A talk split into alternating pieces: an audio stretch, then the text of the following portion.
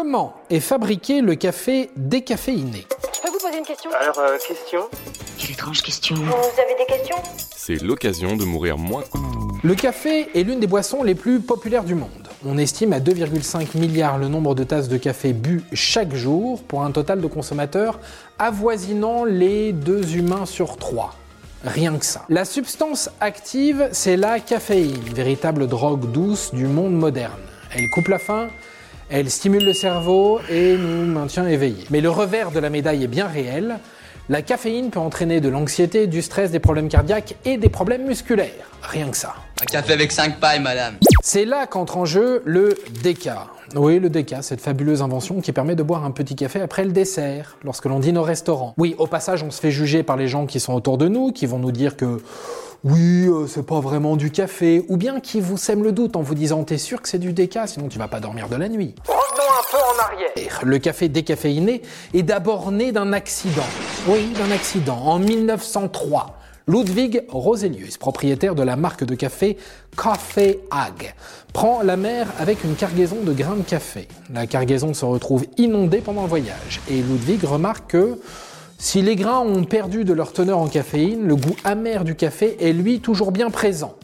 À la suite de cette observation, Roselius cherche une méthode industrielle pour reproduire ce phénomène, en utilisant de l'acide et du benzène, un solvant pour retirer la caféine.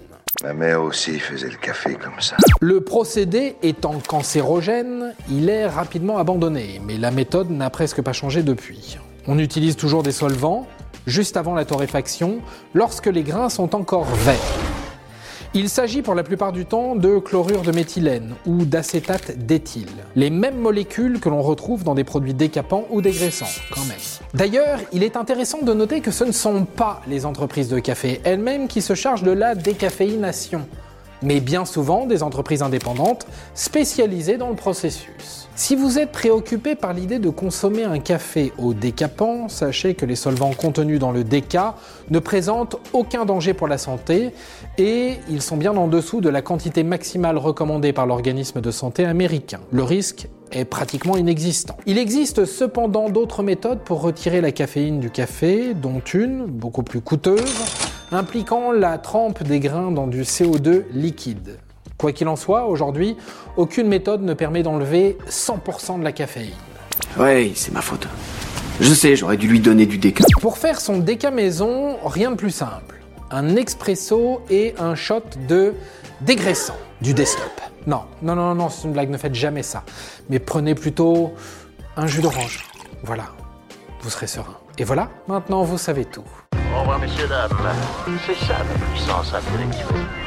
Sapristi Attends, avant de partir, j'ai juste un truc à te dire. Viens découvrir notre podcast Sexo, la question Q. Deux minutes pour tout savoir sur la sexualité féminine.